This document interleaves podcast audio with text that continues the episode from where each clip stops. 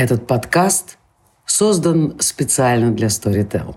Ищите еще больше интересных выпусков в крупнейшем аудиосервисе. А еще аудиокниги, аудиосериалы, лекции и даже стендапы.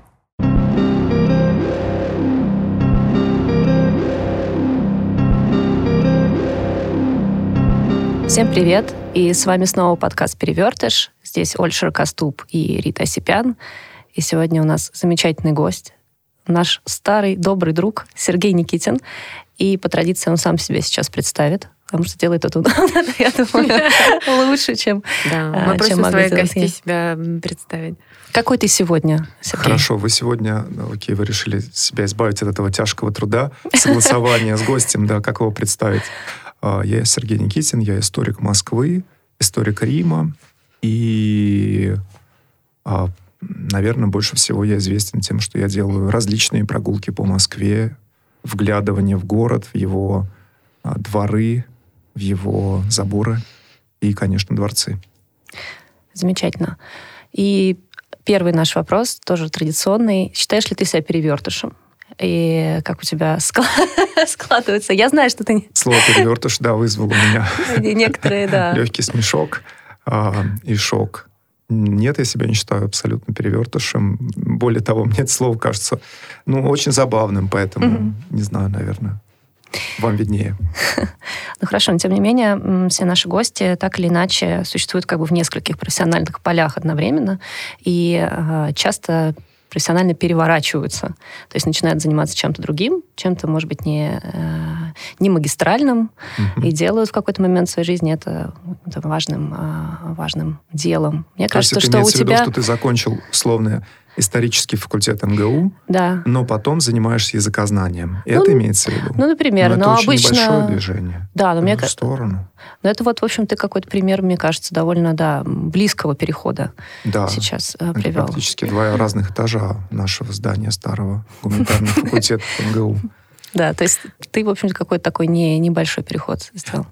Да, я практически перешел, э, просто проехал пару этажей на лифте. И все при этом не социальных, да, а именно гуманитарных. А, действительно, мир культуры, угу. тире, мир развлечений, он, в нем вот эти а, счастливые удовольствия, такие как филология, история искусств, история города, история общества, они находятся рядом. И в, той, в том мире, в котором мы э, живем, в тот мире, в который мы погружаемся, я бы даже сказал, с некоторой грустью, а, эти этажи становятся все больше и больше сплюснутыми, сплюсованными, спрессованными тем колоссальным давлением, а, которое оказывают остальные человеческие занятия, остальные человеческие игры. Угу. Поэтому действительно наше а, передвижение от, мое личное там движение, мои интересы от лингвистики к к истории и к истории архитектуры действительно на этом фоне кажутся просто маленькими перебежками. Ну, если, например, эм, тебя погуглить, то несколько первых э, статей эм, там тебя определяют как человек эпохи Возрождения. Тебе э, нравится? Тебе льстит? Обалдеть. Вы уверены, что это про меня, да? Да. Замечательно. Ренессансный мне, человек мне Сергей нравится. Никитин. Я на днях как раз написал такую формулировку про э, Павла Пиперштейна. А, и ну, мне очень приятно, что меня так называют. Наверное, действительно, мне интересно. Ведь и музыка тоже, я забыл об этом, да. Да, да. Так все-таки несколько модальностей, да, получается? Слушайте, это все индустрия развлечений. Вот, кстати, эпоха Возрождения очень хорошо в этом плане коррелируется именно, а, если вы подумаете о том, насколько в эпоху Возрождения каждый второй был любителем древностей. И он был счастлив, если о нем говорили, вот он Медичи, он не просто один из Медичи, mm-hmm. а он там собиратель каких-то монет. Или он отправил экспедицию в Рим на виллу Людовизи, и там что-то нашел и привез. То есть э, это прежде всего, конечно, это вот то самое, те самые интеллектуальные эмоции, которыми мы занимаемся, и они в эпоху Возрождения действительно стали, были кодифицированы что-то было кодифицировано как наука, что-то как развлечение, что-то как декоративное искусство. Ну, то есть, ну, это эпоха любителей. Да. То есть им не нужно было заниматься этим профессионально или а, доказывать, а, что они профессионалы ну, да, были гиганты, в публичном поле. Были гиганты Возрождения, а были, была эпоха, а, а, я бы сказал, даже... Во-первых, не было понятия профессионал. Начнем с этого. Так, Потом ну, и вопрос. Да. И поэтому здесь, если мы говорим о таких вещах, в том числе как архитектор, архитектор прежде всего инженер. Вот мастера, которые строили московский Кремль, они же не, не указаны, только один, по-моему, из них был указан как архитектор. Все остальные указывались как э, мастер, мастер строитель, и он в это вкладывалось абсолютно все, но главное, чтобы это здание не упало. Главное, чтобы этот мост не разрушился, главное, чтобы эта стена выстояла. Поэтому эм, было очень, не, ну, скажем так, нерасчлененное пространство деятельности художественной, э, музыкальной и прочее, прочее, прочее, в котором э, выделялись некие люди, да, которым, которым удавалось достичь того или иного статуса. Mm-hmm. И они остались навсегда, mm-hmm. либо остались там на 50, на 100 лет. Ведь, вы понимаете, мы знаем, это пять гигантов Возрождения а несчастных мастеров было там тысячи. Конечно, но э, в связи с нашим междисциплинарным поворотом, да, э, может быть, э, действительно сейчас что, ну, что-то, какой-то сходный процесс происходит? Ну, конечно, конечно. И тот процесс, что каждый обладатель смартфона автоматически становится фотографом, то есть он все-таки в какой-то момент задумывается стирая ненужные фотографии, какая фотография была более удачной. И тут возникает значительно более, кстати, часто важный творческий процесс, чем сам факт фотографирования. Мы можем сказать, э, что да, конечно, эта эпоха сделала творчество э, потрясающе доступным, фантастически доступным. Это замечательно, конечно. Я думаю, что это, с одной стороны, это э, конец традиционных форм культуры, Потому что что такое авторитет сейчас в фотографии? Это просто человек, у которого там 250 тысяч лайков на одной фотографии. Угу. Инстаграм сейчас вдруг, да, включил вот эту политику отключения показа лайков. Очень смешно. Да, да, очень странно. Для того, чтобы, видимо, эти люди не зазнавались. Ну и что? И что он изменит этим? Ну, ничего. ну не остановить, да. Уже. Это не остановить, безусловно. А, возникла новая, э, новая, новая параллельная цивилизация, в которой действительно важно не присутствует фигуры, а, практически отсутствует фигура личности, фигура патрона, фигура власти. Это безвластное а пространство. Ну, вот это тот самый инфлюенсер, который сегодня Он же вполне себе фигура 250 власти. тысяч э, лайков. Завтра он пропустил день. И он никто. И у него он падает трафик сразу же, просто катастрофически. Или случайный пост, неправильная сторис – и все это падает. Но это такой прикарный это патрон. А, это, это очень временное, да, а, темпоральный, можно говорить, да, как вот в различии, да, вот священная власть. А, главное, что об этом говорил итальянский критик Викторио Сгарби, и почему современное искусство и современная художественная жизнь совсем не похожи на классическую, на классическую художественную жизнь до нашего, до нашего времени. А именно в том, что отсутствуют а, те центры, которые в искусстве действительно заинтересованы, и которые задают некие, а, некие ориентиры. Ориентиры, да, назовем их так. Хотел сказать guidelines. Как назвать guidelines? Горизонт. Ориентиры, да, ну, ориентиры, наверное, да. да. Но мне вот кажется еще любопытным тот момент, что а, в наше время а, мы оперируем огромным количеством информации. Э, то есть в ту же эпоху Ренессанса а, все-таки там, ну, человек мог заниматься разными вещами, да, у него не такие объемы были. Вот. А в наше время э, при той фрагментации и науки, и, в общем, других да, областей жизнедеятельности человека, ну, это практически становится невозможно, мне кажется. Но Поэтому обладать вот ничем те... невозможно, да, скорее, да? да. Ну, если ты куда-то съездил, что-то уникальное привез, значит, э, значит, теперь ты этим обладаешь. Можешь кому-то показать, можешь спрятать и никому не показывать. Сейчас, наверное, спрятать, спрятать что-то невозможно. Ну, не будем преувеличивать. Можно спрятать, да, ведь можно действительно попасть в какую-нибудь э, деревушку Красноярского края и найти там нечто, что никто никогда не видел. То есть в, это, в этом плане мы живем в стране, да. в которой оцифрованная, не оцифрованная. Тут другая еще проблема состоит. Осмысленная, да, потому что эту вещь, возможно, все видели. Угу. Вот, например, э, бывали ли вы на Байкале?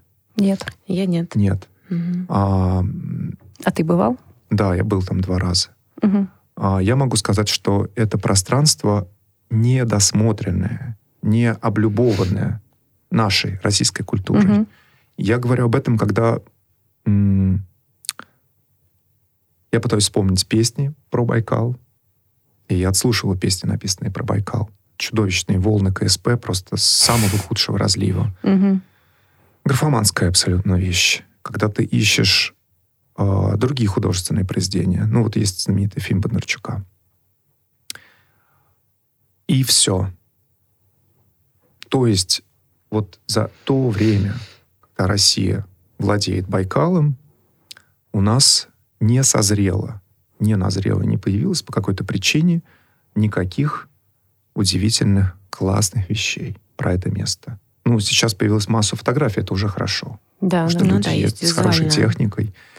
Вот, История. но... Есть экологическое а, движение, мне кажется. Да, экологическое движение, естественно. Проблем Байкала, мне кажется, что Проблем Байкала больше, да. бесконечно, увы. Вот, но я говорю здесь именно о том, что это вроде бы есть, но этого одновременно и нет. Угу. То есть, да, есть фотографии, вот, ну, пока что э, вот тот слой, э, он не, небольшой, незначительный. Этого практически не существует.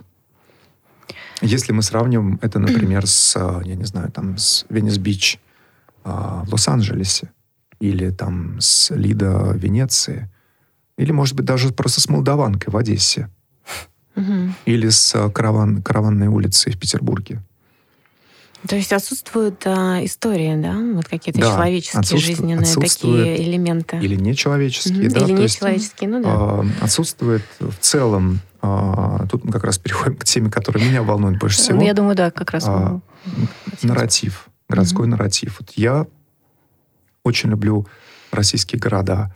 И э, в том числе города, которых, по сути, нарратив отсутствует. Большинство российских городов не имеет нарратива. Ну, когда такое, да, английское слово, что оно обозначает? Как вы его понимаете? Ну, история.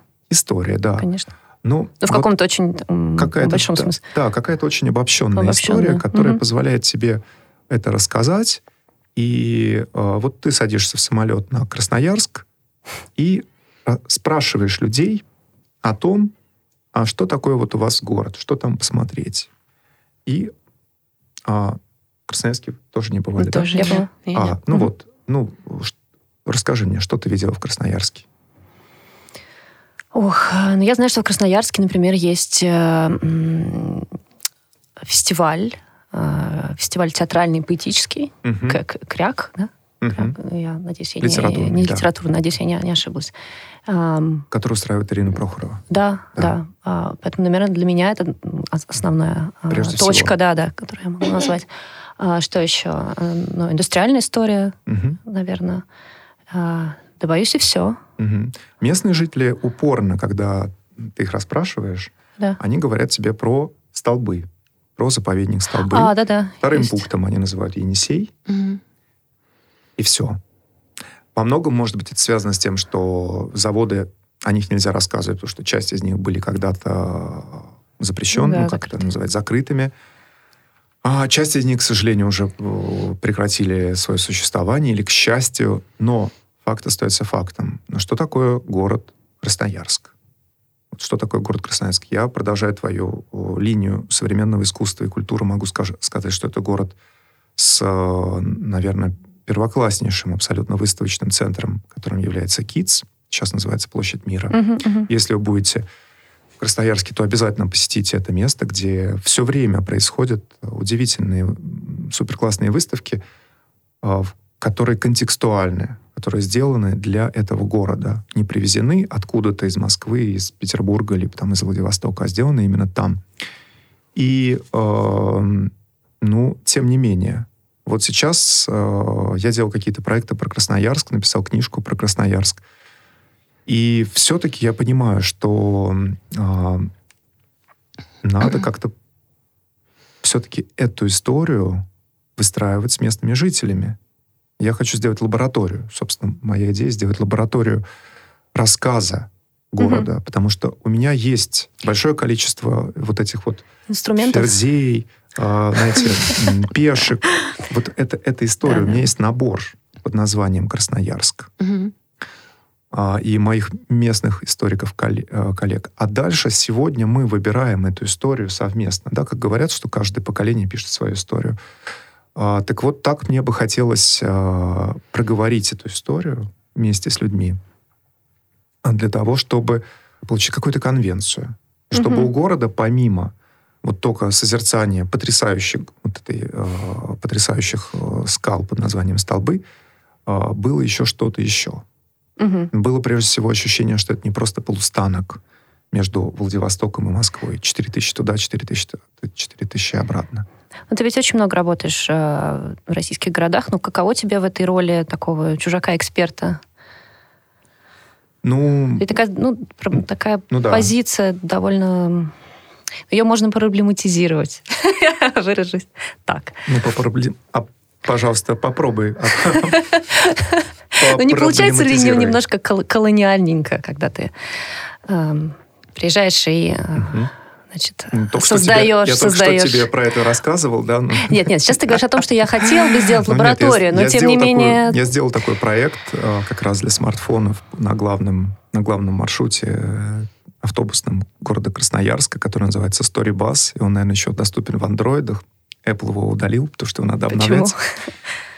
Его надо обновлять, угу. вот, а на это нужны какие-то дополнительные бюджеты. Это было сделано как раз в рамках одного из фестиваля «Кряк», и я попытался как раз, общаясь с местными историками, э, которые занимаются городом, создать историю города вот на вдоль одного автобусного маршрута, угу. самого популярного, который идет из, угу. скажем так, богатых районов вокруг университета, с левого берега, и завершается в правом береге, на правом берегу, э, на Базаихе, там, где кладбище, вот остатки заводов, ТЭЦ.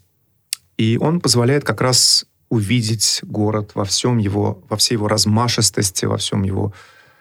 Я не могу сказать великолепие, потому что это прозвучит как сарказм. Mm-hmm. Для меня, как, наверное, историк-урбаниста, это великолепие. Но э, для любого человека, который которого близка конвенциональная эстетика, скажет, что это просто безобразие в таком виде содержать город. Угу. Ну и угу. сами автобусы по себе в том виде, в котором они, по крайней мере, вот три года назад выглядели, это было сурово. Вот. Э, колониальный подход э, — это история м, довольно распространенная у нас в регионах. Это история про э, как раз э, связанная с, э, с отсутствием с отсутствием анализа аудитории. Угу. С отсутствием анализа аудитории, с отсутствием первичного маркетинга или маркетинга, как мы назовем зовете. Для нас, для, ну, то есть для моего проекта Москультпрок и для его ответвлений Велоночи, Двороведение, а, это как раз а, не так интересно, потому что нам интересно сделать проекты для местных людей. И вот в частности, когда мы делаем проект условно в Лондоне, мы делаем его на английском языке, потому что он направлен для, на местную аудиторию. Мы делаем mm-hmm. проект в Берлине, мы делаем проект на немецком, но делаем также вариант на английском, чтобы участники из других городов, из других стран могли за этим следить. И аналогично в Стамбуле, и аналогично в Красноярске, хотя мы говорим на том же самом русском языке, но проект э, строится на тех, э, на тех вещах, на тех вызовах, и прежде всего он контекстуальный, он связан с тем, что там, что красноярцы едят на завтрак, обед и на ужин. Ну, то есть это возникает из разговора с местными жителями, да. правильно? Из запроса не только исторические да? какие-то там конечно, документы, конечно. Да, по которым там выстраивается некая история. То есть получается, что это э, много разных нарративов. Они, собственно, могут отдельно существовать. Ну, а да. можно их строить в такую мета, как бы, карту, да, мета, мета-нарратив. Конечно. О городе. Другое дело, что mm-hmm. здесь, знаете, э, мы выступаем каких-то случаях как авторы, в каких-то случаях мы выступаем как редакторы угу. того, что сделано. Потому что зачастую э, в любом городе э, развитие развитие там, истории архитектуры или истории чего-то, какой-то момент может оказаться в ситуации такого котла. и отсутствие контактов с миром извне. Угу. И возникает как раз э, вот эта эпоха концептов России, Родина слонов. Да? Угу. Когда э, все изобретено здесь. Мы не читаем никаких книг, мы не читаем больше никаких журналов. Вот э, в городе X было все придумано, все сделано. Вот. Либо в, в республике X. Все отсюда. А, когда мы делали как раз красноярское событие, и красноярцы увидели на эмблеме мамонтов, и подпись «От мамонтов до наших дней», а некоторые из них сказали, ну ведь мамонты — это Якутия, это трейдмарк Якутии. Нам пришлось объяснить им, что именно в Красноярском крае была вот откопана Афонтова гора, и это выдающееся великое открытие, знаменитое открытие, которое прославило Красноярск, и до сих пор славит его на страницах. И место, где, как считают некоторые красноярские археологи, прежде всего Артемьев, с которым мы работали и на Велоночи, и на, на Сторибасе, э, эпоха, где люди жили совместно с мамонтами и, по-видимому, их приручали. Вот. Если это будет окончательно доказано, то это будет э, фантастическое, выдающееся открытие. А, так что, да, наверное, так. Совершенно прек- прекрасный образ. И я, я думаю, что я буду сегодня целый день думать, думать о маленьких мамонтах. мамонтах прекрасных. Да, э, это найдено, собственно, в раскопках. Можете поискать, погуглить. Мамон, мамон, мамонтенки mm-hmm. сразу вспоминается. Но следующий вопрос, мне кажется, из этого э, как-то э, довольно логично произрастает а, по поводу какого-то спекулятивного знания. То есть, как тебе кажется, все-таки твоя деятельность, она популяризаторская больше? Или а, когда ты строишь вот ту, ту, ту, самую, ту самую историю большую, тут можно что-нибудь, не знаю, придумать, э, что-нибудь приукрасить?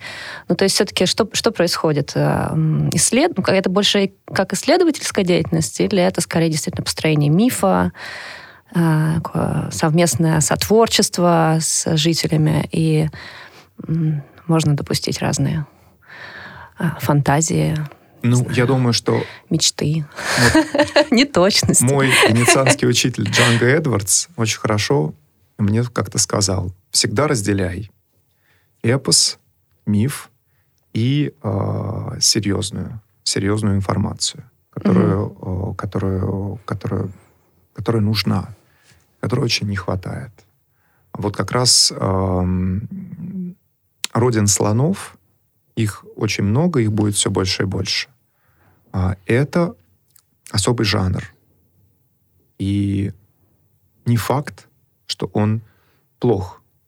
Но вот на тех проектах, которые, которые мы выстраиваем, э, мы работаем с все-таки с, с исследователями, все-таки работаем с людьми, которые проводят ресерчи, либо сами проводим эти ресерчи, и наша задача дать как раз эм, контент, с одной стороны, безусловно, вдохновляющий местных жителей. Угу. Вот сейчас только что вот мы закончили путеводитель, архитектурный путеводитель по Останкино за пределами ВДНХ. Вот там можно посмотреть, например, потрясающую фабрику, а, какие-то развалины бараков. Но это все очень ценные исторические свидетельства. Угу. А, так что да, есть эти два подхода, и в проектах, которые, которые мы делаем, в основном как раз доминирует, действительно полностью доминирует как раз эта линия. Угу. Научно-исследовательская. Научно-исследовательская-популяризаторская, скажем так, научно, угу. научно-популярная. Но ведь ты еще как, как художник, Э, работаешь, насколько, не знаю, я могу судить, как драматург, не знаю. Ты же создаешь некие действия. Ты сказал про развлечения в самом начале. Ну, дело в том, что все это является частью культуры развлечений. Угу. Просто в, в развлечениях э, есть, э, если мы вспомним и посмотрим на книжки, которые издавались в XVIII веке, мы увидим там массу, массу книг безумно развлекательных. Среди них вдруг появляются очень хорошие, интересные, тонкие очерки, но при этом довольно развлекательные, про природу, про эти книги, например, с гербариями, да, они же очень красивые, их очень приятно рассматривать. Где заканчивается эта грань? Ну, это вопрос. Есть действительно серьезная наука, которой э, которой я посвящаю, наверное, свое время именно в связи с топонимией, прежде всего, да, с названиями мест. а есть э, вещи, э, именно связанные с, э, с немного более популярным жанром. И да, я вижу все это вот в некой единой нише. Мои учителя, которые как раз учили у меня в Институте языкознания, они как раз были авторами этих книг 60-х годов, э, потрясающими книгами. Ну, имею в виду, прежде всего, Александру Васильевну Суперанскую, у которой даже названия книг были такие. Например? «Как вас зовут, где вы живете?» Ну так, это книжка 64 -го года. И она мне рассказывала, она приехала на первый съезд да, Аномастов там в 67 году. Не помню, где там, Брно или где-то еще. И, и к ней кто-то подошел, там, говорит, как вас зовут, где вы живете?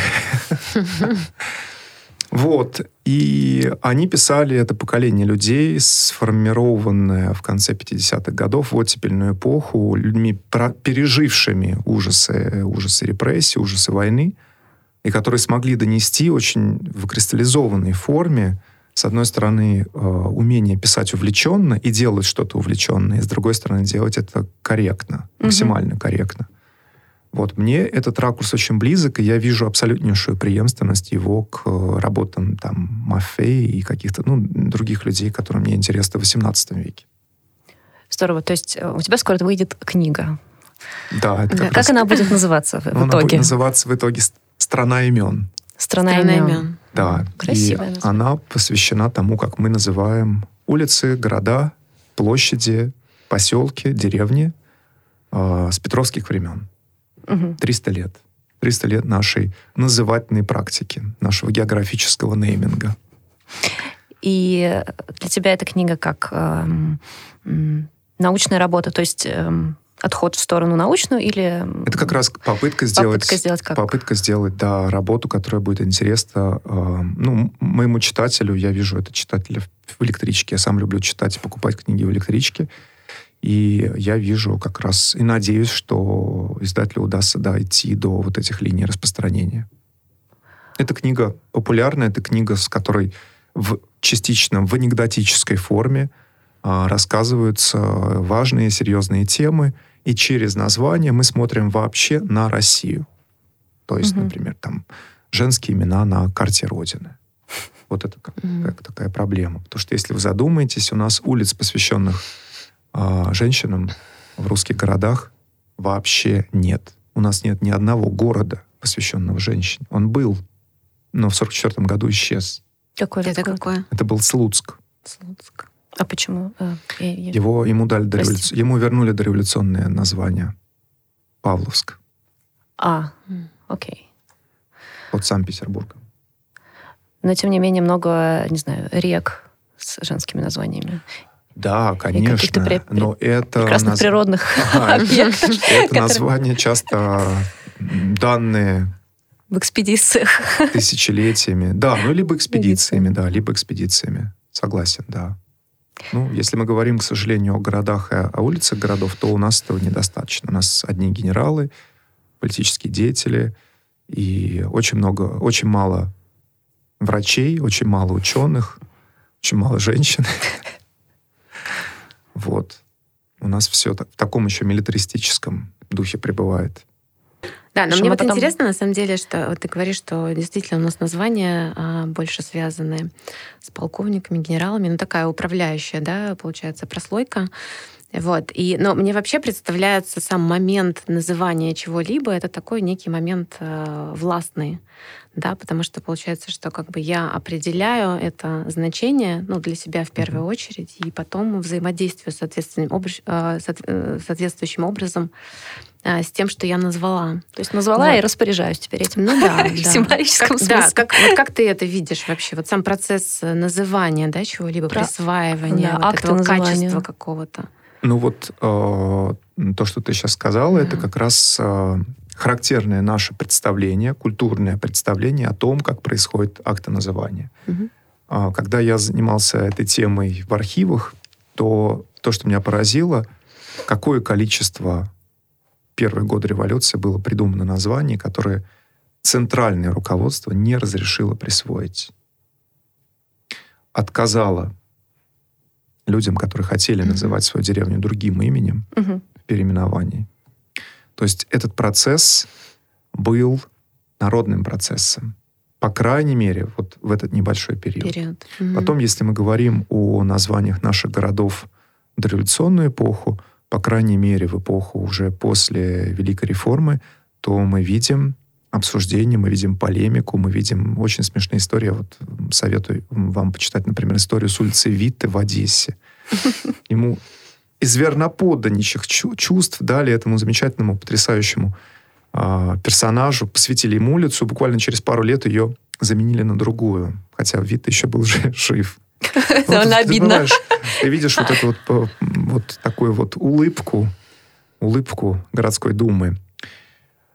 Так что, да, это все значительно более, более сложно. И более того, своей книге я посвящаю о, немало страниц тому, как мы на самом деле все называем. называем потому что а, теория топогенеза, которую я развиваю, она как раз говорит о том, что географи... официальные географические названия а, нужно, вот знают как раз те самые извозчики. А мы-то знаем совсем другие имена, и мы по-другому именуем. Да объекты городской среды. Получается другой нарратив, опять-таки, да, да ну, даже не нарратив, просто ну. другие, просто другие даже имена.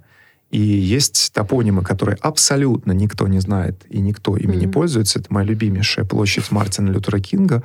А, знаете, где она находится? Нет? Нет. Станция метро Беляева. Ничего себе. Есть, когда мы, мы делали прогулку, кстати, с Дмитрием Александровичем Приговым, я его подвел, говорю, вы видели когда-нибудь эту табличку? Он говорит, никогда, я ведь жил когда-то в этом доме. Ну, действительно, площадь появилась значительно позже. Она появилась а, в конце 80-х годов, как один из последних кукишей Соединенных Штатов Америки, что мы сейчас вот поддерживаем Мартина Лютера Кинга. И вот э, она совершенно бесславно канула, а ведь э, классно, с нее начинается улица Миклуха-Маклая, в общем, такой ансамбль, небольшой ансамбль, дальше РУДН, э, МГИМО, и тем не менее, не сработало, не заработало. Люди называют это просто Беляево, метро.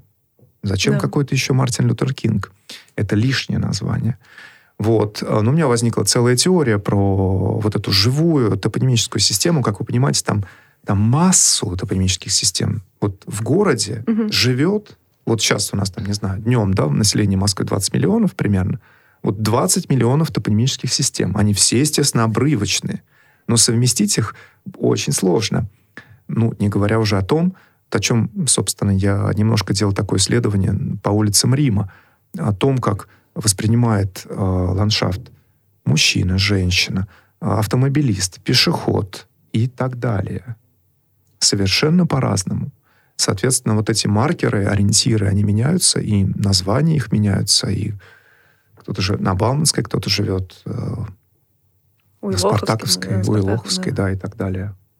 Вот так, э, так любопытно вот эта штука, которая открылась. Я участвовал в топонимических конференциях э, ровно до того момента, пока я не понял, что э, большинство топонимистов изучают списки официальных названий и что они нам могут сказать. Да, скука смертная.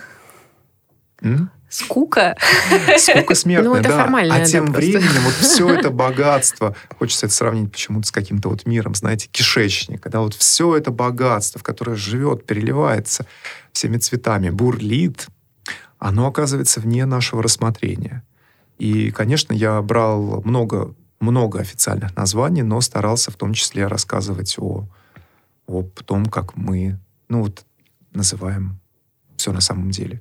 Ну, тогда этой информации просто идти, наверное, нужно не в архив, а к людям, в город. Конечно, это полевые исследования. Полевые исследования. Поэтому э, есть, э, есть всегда, ну вот одна из моих любимых историй, это связано как раз с городом Монца. Это пригород Милана. Там, собственно, и родина топогенеза. Я пошел э, смотреть здание мэрии города, и потому что путеводитель красный путеводитель Touring Club говорил, что она находится на площади Трента и Триеста. Идя по городу, я стал спрашивать у прохожих, где находится эта площадь. Никто мне не мог ответить. Оказывается, я встретил полицейского, а, и он у меня часто спросил, что там находится. Я сказал, там находится мэрия. Говорит, так вот же мэрия. Угу.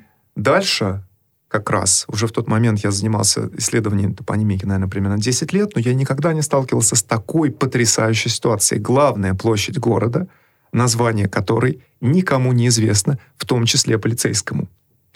Дальше сходил в архив и удостоверился, что этому названию было в тот момент уже 92 года. 92 года. И висели таблички. Пьяца Тренто Триесте. Везде висят таблички. Но никто никогда не, не обращал на них никакого внимания. То есть э, и впоследствии исслед... ну, мои коллеги, иранские коллеги сделали подобные исследования, мы объединили эту работу, сопоставляя материалы Италии, России и Ирана. То есть это в принципе особенности хома. Нам не нужны вот эти надписи. Ну, на, название должно реально состояться в нашей душе угу. для того, чтобы мы запомнили. А так это про, просто площадь у муниципалитета. Зачем еще какое-то название? Это как переименование аэропортов, понимаете? Вот это та же самая да, история. Вот я хотела Давайте как раз задать... Имени э, Пушкина и еще имени Евтушенко. Хотел тебе как раз задать вопрос про вот эту волну переименований аэропортов. Что ну, это политическая штука, выпускание пара и э, расходование средств, в общем-то. А с другой стороны... Они же говорят про, как раз о формировании брендов, городов. О формировании брендов и нарратива, без сомнения. Но в случае, например, с Москвой это было э, совершенно не, э, не нужно. В случае с э, какими-то городами, да, возможно, это, это, было, это было интересно. Но, знаете, вот, например, аэропорт, ну, наверное, самый известный случай, один из известных случаев, умирает Папа Римский Иоанн Павел II. И тут же вокзал Термини переименовывается, ему дается название имени Иоанна Павла II. Ну, я в то время жил в Риме. Я ни разу не слышал, чтобы кто-то говорил, э, не аэропорт, а э, железнодорожный вокзал, что железнодорожный вокзал имени Иоанна Павла II. Термини есть термини. А другое дело, если его э, насильно внедрять э, во всякие там навигации, что-то может сдвинуться. Но вопрос, зачем? Угу. На мой взгляд, не зачем. Вот, при том, что человек был в высшей степени заслуженный для, все-таки, наверное, для дела мира и для... Ну, то есть эмоциональная какая-то должна привязка быть, правильно я понимаю? Ну, вот ну, случае, ну, эмоциональный, например, потом, ты... конечно, еще представление э, профессионалов о том, где это название будет работать. Конечно, обидно, когда э, я знаю, например, я познакомился с директором Флорентийской топонимической комиссии, тот момент он был в бегах, он не подходил никогда к телефону, и всегда говорили, что его нет. Наконец-то я ворвался в его комнату, он сказал, извините, я бегаю от вдовы, одного филолога, вот он умер, и она в течение месяца осаждает нас требованием, что мы должны посвятить ему улицу рядом с, с их домом. Но это старая улица 14 века, и я никак не могу объяснить ей, что нельзя переименовывать эту улицу. Он жил на этой улице, но на ней также жил Леонардо, на ней бывал Рафаэль. И мы не можем так относиться к, ко всей этой истории, постоянно все переименовывать. Так что вот эти игры, э, поэтому я и назвал да, книгу «Страна имен», потому что, правда, в данном случае мы говорим здесь о России, о Российской империи и Советском Союзе, э, потому, потому что это игра. Это, конечно же, игры. Это один из вид, э, видов э, периферийных, ну, довольно забавных и замечательных э, игр, которые Homo sapiens практикует. Спасибо, Сергей. Да, спасибо, Сергей, за интересный разговор. С Новым годом, Будем с наступающим, с наступившим. Да, скорее всего, наши слушатели будут э, слушать Это этот уже выпуск в новом году. уже в новом году, но мы рады всех поздравить с наступающим. Спасибо. Спасибо. Спасибо. Счастливо. Вы дослушали до конца и хотите послушать еще?